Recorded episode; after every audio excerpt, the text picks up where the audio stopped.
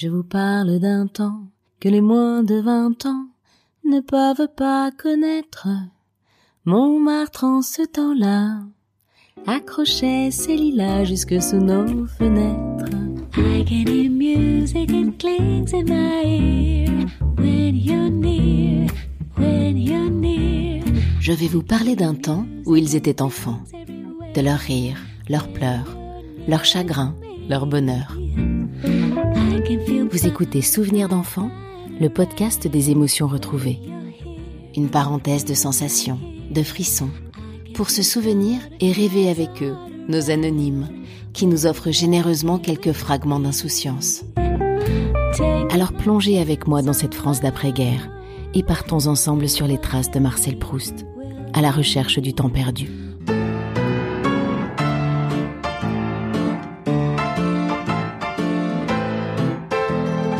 Dans ce deuxième épisode, j'avais envie de vous parler de France, un petit bout de femme de 98 ans incroyable.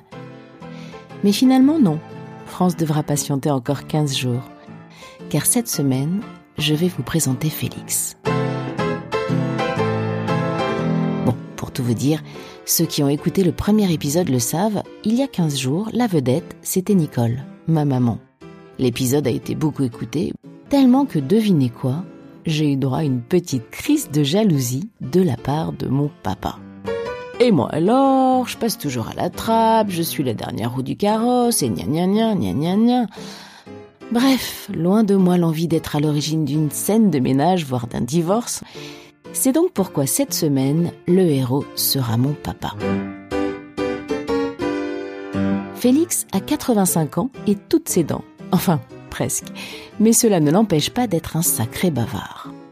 Après avoir échappé de justesse à la rafle du Veldiv, et après avoir été caché quelques années à la campagne par le célèbre père de Vaux, le prêtre au grand cœur, Félix mène une vie modeste mais tranquille avec ses parents, ses trois frères et sa petite sœur, au cœur du 11e arrondissement de Paris. Alors si Félix voulait résumer son enfance, cela ressemblerait certainement à ça. Ben, c'est une, euh, une enfance euh, difficile mais heureuse. On était pauvres, bien sûr qu'on était très pauvres par rapport à maintenant, mais on souffrait pas, ça faisait partie, c'était comme ça. Dans la maison, on n'avait pas de confort, mais c'était comme ça et on s'en plaignait pas. On avait de quoi manger, bien sûr. Après la guerre, on était pauvres, mais on avait de quoi manger. On n'avait pas l'air malheureux. Non, on n'a pas souffert. On n'a pas souffert. Maintenant, il y a des gens souffrent, mais à l'époque, on souffrait pas. Il n'y avait pas de mendiants dans Paris. Il jamais, on voyait jamais un mendiant. Il existait sur Paris un petit groupe de clochards. Tout Paris les connaissait. Moi, je me rappelle d'un, il avait une barbe comme ça, et on le voyait de temps en temps. Il couchait sous les ponts, il faisait pas la manche, les clochards. On leur donnait à manger. Les gens étaient familiers avec eux. Ils étaient très, très solidaires avec eux. on leur donnait des sous, on leur donnait un bout de pain, ils étaient contents. Ils connaissaient tout le monde. C'était des, presque des, amis de famille. Mais il y en avait pas beaucoup. Il y en avait, je te dis, dans tout Paris, s'il y en avait cinq, six maximum. Voilà.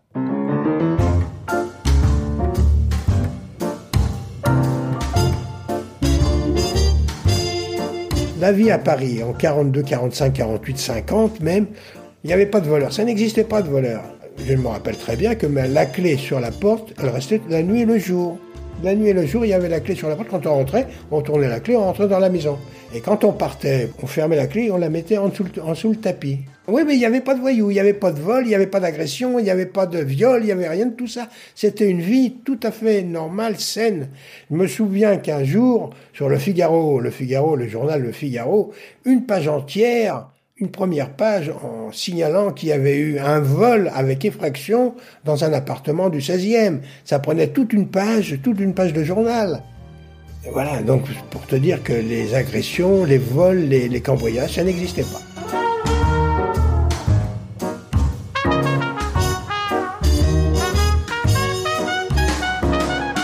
Quand il y avait un mort dans une maison, on le savait tout de suite il mettait immédiatement des draps noirs au-dessus de la porte qui pendait, et on savait qu'il y avait un mort dans cette maison.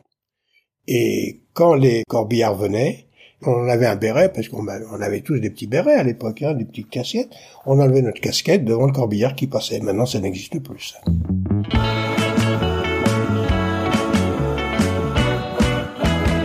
Le dimanche, c'était la fête. Mais je crois que dans tous les ménages, c'était dans toutes les familles, c'était comme ça. On attendait le dimanche pour sortir les vêtements du dimanche et s'habiller. Mais aussi bien mon père, ma mère et ma sœur et tout.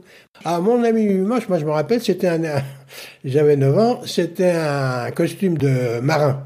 Ah oui, c'était l'époque. Alors j'avais un costume de marin bleu marine et avec derrière une petite euh, serait avec les rayures, euh, le vrai marin. J'avais une culotte courte.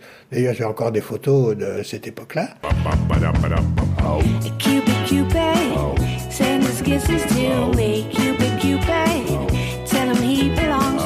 N'y avait pas de, frigidaire encore, il n'y avait pas de réfrigérateur, les, gens n'avaient pas de réfrigérateur. Donc quand il faisait très chaud, il fallait quand même conserver euh, les, aliments que ma mère achetait. Alors c'était la coutume, il y avait tous les jours un cheval avec une carriole et un monsieur qui vendait des glaçons, qui vendait des pains de glace. Et avec son cheval, il s'arrêtait un petit peu partout et on allait chercher des glaçons chez lui. Et nous, notre plaisir, quand on savait qu'il arrivait, c'est de se mettre à la queue de la carriole et puis de, faire un petit, un petit bout de chemin sur la carriole en piquant des bouts de glace. Alors, il n'était pas content le marchand, mais enfin, il nous supportait, ça le faisait sourire.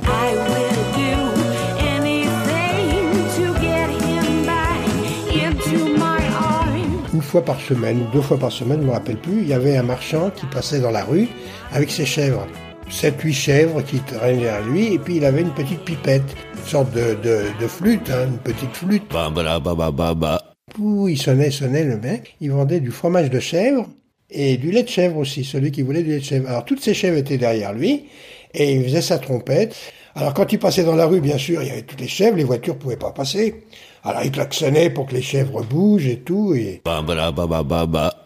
Ah, je sais pas s'il faisait tout Paris. Nous, il était, on était dans le quartier du 11e, euh, et il passait dans le 11e. Maintenant, est-ce qu'il passait avenue de la Grande Armée? Je suis pas sûr. Hein. Je suis pas sûr. Il passait dans les quartiers un petit peu populaires. C'était vachement pittoresque.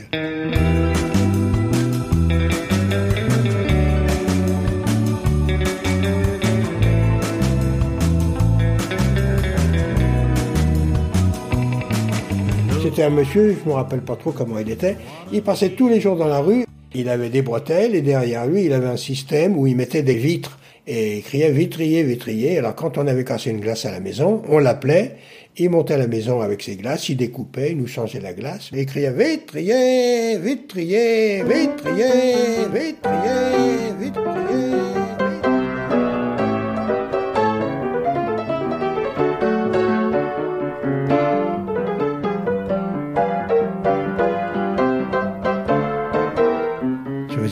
Mais dans quelles conditions je faisais mes devoirs? Il fallait les faire, mes devoirs.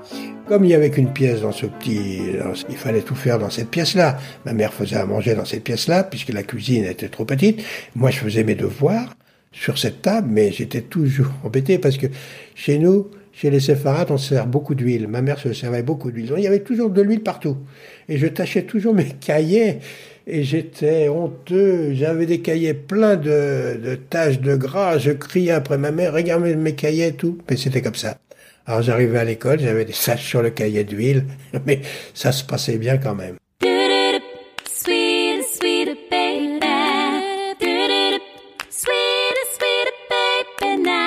Pas tous les jours, mais presque tous les jours, il y avait des chanteurs qui rentraient dans les cours d'immeubles et qui commençaient à chanter pour qu'on leur envoie un petit peu d'argent.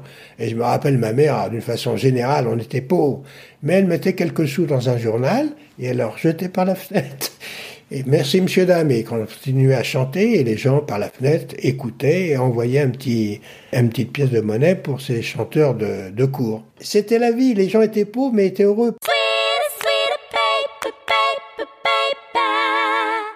Place Voltaire, où il y a le prés unique, juste en face du prés unique. Il y avait en permanence, mais ça je te parle tout de suite après la guerre, il y avait euh, des chanteurs qui venaient dans la rue, qui se mettaient et qui commençaient à chanter, et qui distribuaient à tous les gens qui le regardaient des partitions du chant avec les paroles de ces chansons. Et ils demandaient à tout le monde de chanter avec eux. Mais ça, c'était gratuit. C'était pas pour de l'argent. C'était une façon de donner aux gens un petit peu de bonheur. Alors, je me rappelle, quand on chantait, c'est la Java bleue. Alors, tout le monde avait sa partition et tout le monde chantait avec les chanteurs. C'est la Java bleue, la Java éternelle, celle qui en sorcelle, C'est le plus beau des jeux des tangos de Paris. La java bleue, la java la plus belle, celle qui en sorcelle, quand on la danse les yeux dans les yeux. Tout le monde écoutait la radio et le soir, il y avait, il y avait des émissions, surtout des, des enquêtes euh, policières.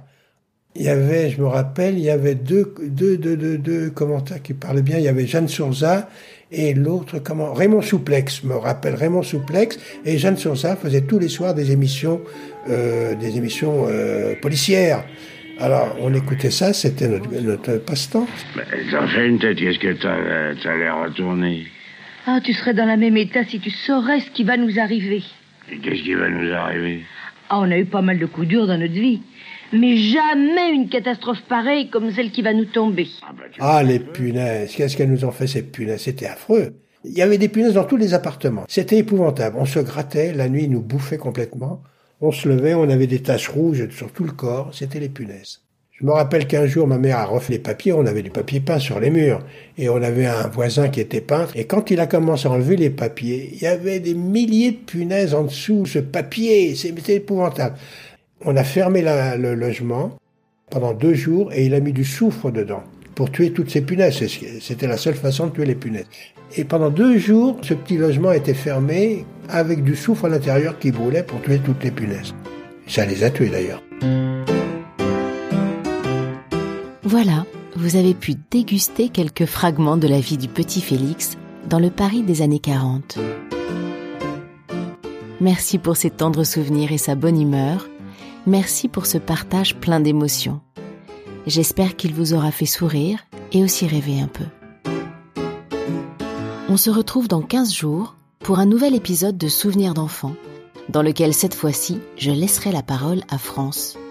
Du haut de ses 98 ans, elle nous fera rêver à son tour. Si vous avez aimé ce podcast, n'hésitez pas à me le faire savoir, à le faire savoir autour de vous, à le crier, le hurler, le chanter, et même, soyons fous, à vous abonner pour recevoir les prochains épisodes directement chez vous, enfin, dans votre boîte mail. Allez. Salut